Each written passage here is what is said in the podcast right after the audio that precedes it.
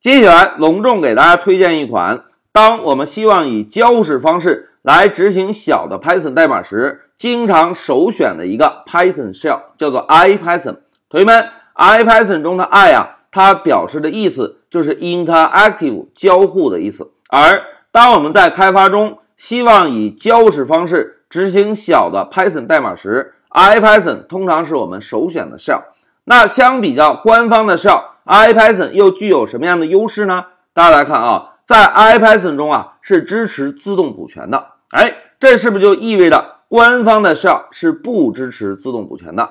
同学们回顾一下，之前我们在学习 Linux 终端命令的时候，是不是摁一下 Tab 键就可以帮我们自动补全了？用起来还是非常方便的，对吧？这个是 IPython 的一大特点。那再看第二个特点啊，在 IPython 中是支持自动缩进的。但是同学们，因为我们刚刚开始接触 Python，至于什么时候应该在代码中增加缩进，我们还没有太多的印象。现在我们应该记住的是，编写的所有 Python 代码都应该怎么样？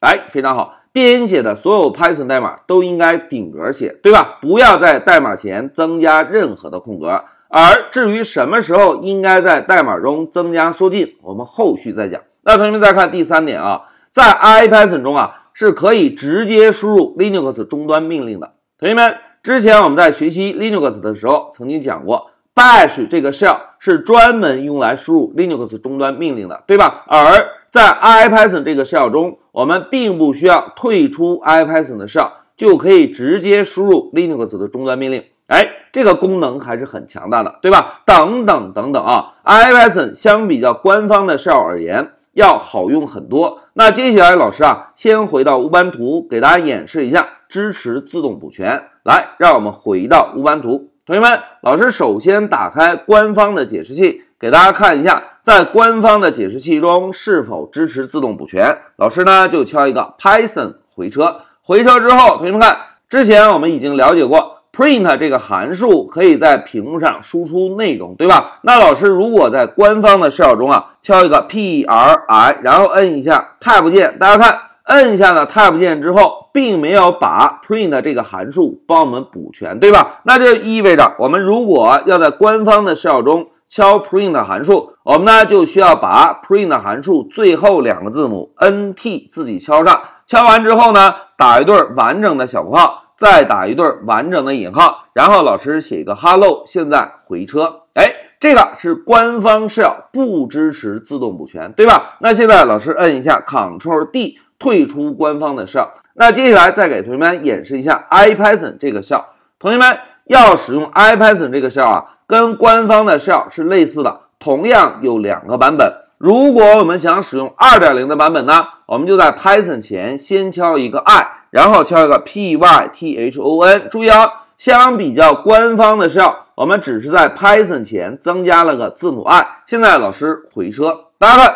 回车之后啊，我们在第一行输出，同样可以看到 Python 的版本。大家看，二点七点幺二，是不是跟官方的 shell 的版本是完全一样的，对吧？那接下来再看，同学们，在官方的 shell 中是以三个箭头提示我们输入 Python 代码的，而在 IPython 中会以 in，然后一个代码行数，紧接着一个冒号。这个是在 IPython 中提示我们输入 Python 代码的一个提示符。那现在老师啊，就在这个提示符下来输入一个 pri，然后摁一下 Tab 键。大家看，摁了 Tab 键之后，print 这个函数是不是就自动帮我们补全了，对吧？如果老师敲一个完整的小括号，再敲一个完整的引号，现在回来写个 hello，然后回车。大家看，回车之后，hello 同样能够输出在屏幕上。这一点呢是跟官方的 shell 差不多的。那现在老师再给大家演示一下，在 IPython 这个 shell 中啊，可以直接输入 Linux 的终端命令。大家看啊，老师敲个 ls 杠 lh，同学们，这个终端命令有什么用处？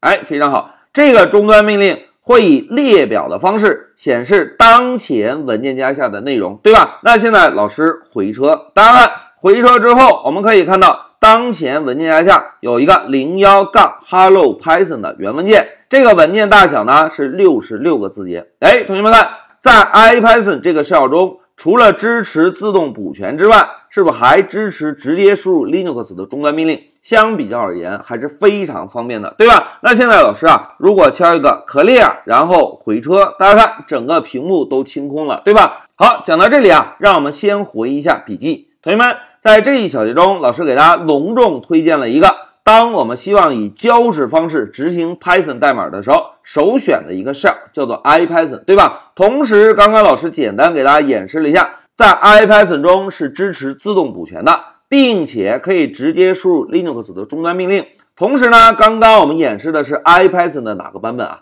哎，是二点零的版本，对吧？老师呢给大家介绍过，如果我们想要验证二点零的语法，我们呢就应该在终端中敲一个 IPython。那如果我们要想验证三点零的语法呢？哎，我们就在 IPython 后面啊接上一个数字三就可以。那接下来我们再看一下，怎么样来退出 IPython 的 shell。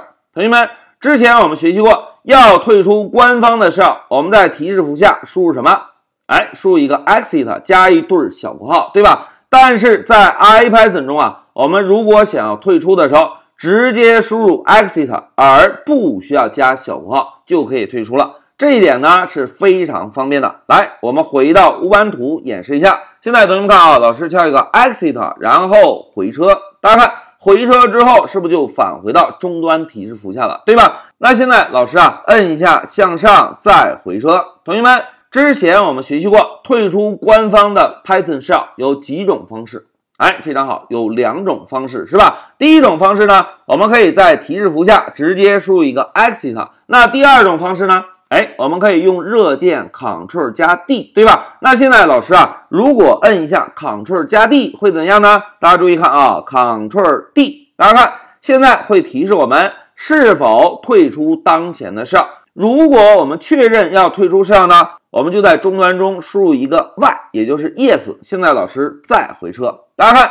这种方式是不是同样可以退出 IPython 的 shell，对吧？那接下来老师啊，再给大家演示一下 IPython 三点零的 shell。同学们要使用 IPython 三点零的 shell，我们呢就先在终端中输入一个 IPython 的名字，然后在后面跟上一个数字三。现在老师回车，大家看回车之后，同样在第一行会输出当前的 Python 三点零的版本。三点五点二，对吧？在这个版本中呢，我们同样是支持自动补全的。譬如老师敲个 P R I，摁一下 Tab 键，哎，是不是同样能够补全，对吧？我们再来输入一个完整的小括号，再来输入一对引号，我们呢写一个 Hello Hello，然后回车。哎，同学们看，是不是跟刚刚在二点零的 shell 中看到的结果是一样的，对吧？那现在如果我们想要退出 shell 呢，老师啊就敲一个 Exit，注意。在 IPython 三点零中，我们要退出 shell，还需要加后面的小括号吗？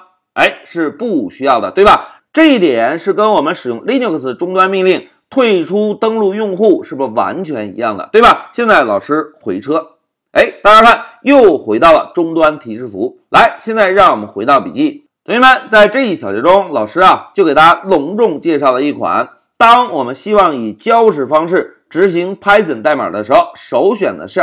IPython，因为啊，IPython 中支持代码的自动补全这个功能，对于程序员编写代码是非常有帮助的。同时，老师给大家讲到，IPython 同样也有两个解释器，二点零对应的解释器就叫做 IPython，而三点零对应的解释器就叫做 IPython 三，对吧？另外呢，老师还给大家介绍了一下，跟官方的 shell 退出是有一些差异的。如果我们要通过命令的方式退出，直接在提示符下输入 exit 回车就行，而不需要额外的小括号。另外，当我们使用 Ctrl 加 D 这个快捷键退出 IPython shell 的时候，IPython 呢会提示我们一下。同学们，在官方的 shell 中，摁 Ctrl D 是不是就直接退出，没有任何的提示？哎，在退出上面啊，IPython 跟官方的 shell 是稍微有一些差异的。好，讲到这里，最后老师再强调一下哦。